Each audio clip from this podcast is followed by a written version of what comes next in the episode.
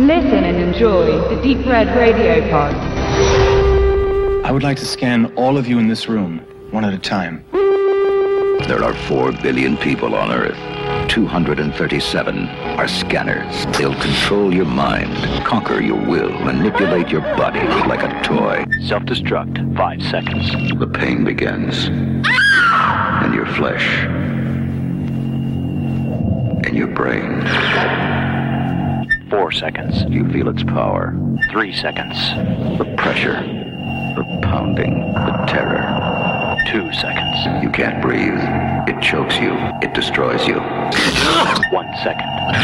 You begin to self-destruct. Experience the terrifying power of scanners. You pray it will end, and it will. Scanners. Their thoughts can kill. Ja, kommen wir zu Scanners. Ähm, der ist von 1980, veröffentlicht dann etwas später, 81 und bei uns sogar noch ein paar Jährchen später. Ähm, hat wohl ein Budget von 4 Millionen kanadischen Dollar ungefähr gehabt, äh, bei seiner Lauflänge von 103 Minuten und ein Einspiel von 14 Millionen Dollar, was damals schon als kommerzieller Erfolg gewertet werden konnte und auch dem Cronenberg so etwas die Türen zu größeren Produktionen öffnete.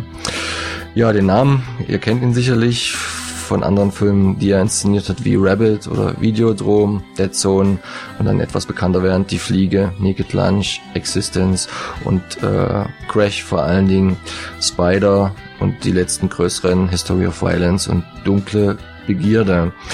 Die Darsteller recht wenig bekannt heute noch, am ehesten zu nennen natürlich als äh, böser Daryl Ravok, der Michael Ironside aus Starship Troopers, Highlander 2, Top Gun oder dem Original Total Recall.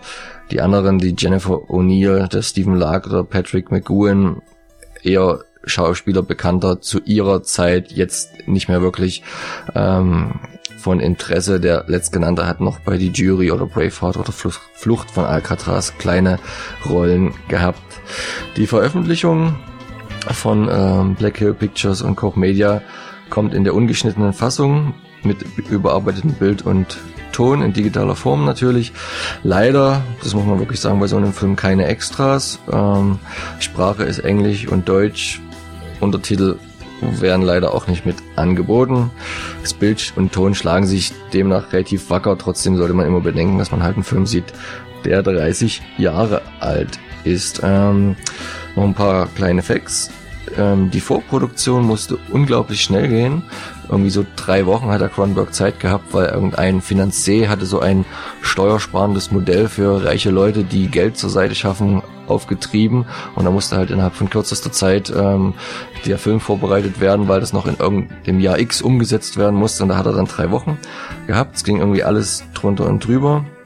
Und das setzte sich dann auch beim Dreh in Montreal fort, als zum Beispiel eine Szene auf dem Highway gedreht wurde und es ganz viele Schaulustige gab, kam es da zu einem riesen Auffahrunfall, bei dem zwei äh, Schaulustige gestorben sind. Ähm, das war so der negative Höhepunkt. Auch innerhalb der Crew und dem Cast gab es ziemlich viel Zwist. Zum Beispiel der Hauptdarsteller, der den Doktor spielt, der Patrick McGowan, hatte schreckliches Lampenfieber.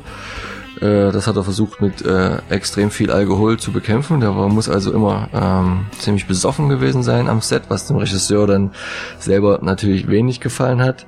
Die Hauptdarstellerin wiederum, sehr lustig, die Jennifer O'Neill, hat man, der hat man ein gekürztes Skript geschickt, wo die ganzen Gewaltszenen rausgelassen waren. Erst an, am Film hat sie dann gemerkt, was in was für einem Film sie mitspielt und war dann äh, sichtlich entsetzt darüber. Meine die Head-Explosionsszene ist ja auch für heutige Verhältnisse immer noch ganz nett anzuschauen, aber für damals, wenn man dann dabei gewesen ist, kann ich mir vorstellen, dass da die zart beseiteten schon recht geschockt gewesen sind. Ähm, der Film hat wohl extrem viele Nachdrehs auch ähm, zur Folge gehabt, auch zum Teil Monate später. Also es ist, man kann da nicht von geordneten ähm, Regie- und Dreharbeiten sprechen. Ähm, ja, und grob hat er dann natürlich, ihr werdet es vielleicht kennen von auch anderen Veröffentlichungen oder auch vielleicht mal Fernsehen tief nachts, zwei Fortsetzungen nach sich gezogen, relativ später, über zehn Jahre, die aber, denke ich mal, filmischer Natur nicht so sehr der Rede wert sind. Ähm, genau, wie ist so dein Fazit zu Scanners, Tobi? Die ganz eigene Handschrift Cronenbergs findet sich in Scanners nur ansatzweise. Sein viel zitierter Body Horror ist hier stark zurückgetreten. Aber natürlich sorgt die legendäre Kopfplatzszene und der Endkampf für reichlich Schauwerte. Hier hat FX-Legende Dick Smith ganze Arbeit geleistet. Der Rest hingegen ist zwar spannend erzählt, aber immer wieder muss ich mich als Zuschauer fragen, warum einem die Figuren allesamt ein wenig abgehen. Vielleicht liegt es an der fragwürdigen Leistung des Helden Stephen Leck, der leider nicht mehr kann als intensiv dreinschauen. Michael Ironside hingegen überzeugt als größenwahnsinniger Gegenspieler. Andererseits schrieb Cronenberg nach eigener Aussage das Skript in der Mittagspause immer wieder um. Das könnte erklären, warum sich neben einiger durchaus gut gemachter Verfolgungsjagden auch eine Menge Unstimmigkeiten eingeschlichen haben. Und diese betreffen auch die Scanners selbst. Warum kriegen Gedankenleser eigentlich nicht mit, dass vor der Tür ein Killerkommando lauert? Tja. Und dann wiederum überzeugt der Streifen mit seinen interessanten Einfällen. An erster Stelle hier zählt ganz klar die Grundthematik, welche den Kontergan-Skandal variiert. Denn auch das Mittel im Film wurde haufenweise werdender US-Mütter verschrieben. Nur sind die Mutationen innerer Natur. Zudem erweitert es die damals schon bekannten telekinetischen Fähigkeiten um einige neue Aspekte, die immer dann zu fesseln verstehen, wenn wir gerade an einer nicht ganz so logischen Stelle verzweifeln könnten. Deshalb nicht unbedingt der beste Cronenberg, aber als Kultfilm mit vielen faszinierenden Ansätzen seinem Status mehr als gerecht. Von mir gibt es 7 von 10 Punkten. Ja, ich kann mich da nur anschließen. Das mit dem Drehbuch Ungereimtheiten stammt halt auch daraus, dass es bei der kurzen Vorbereitungszeit, es gab nicht viel Drehbuch, was er in den drei Wochen irgendwie so schreiben konnte. Er hatte da sowohl eine ganz tolle Idee gehabt, auch orientiert an diesem Skandal halt, aber sein Tag bestand wohl darin, tagsüber zu filmen und nachts dann für den nächsten Tag nochmal äh, Drehbuch zu schreiben oder zu verfeinern. Also das muss äh, total Harakiri gewesen sein, was die Anstrengung für ihn für ihn anging und das sieht man halt dann den Film doch an vielen Ecken und Enden an.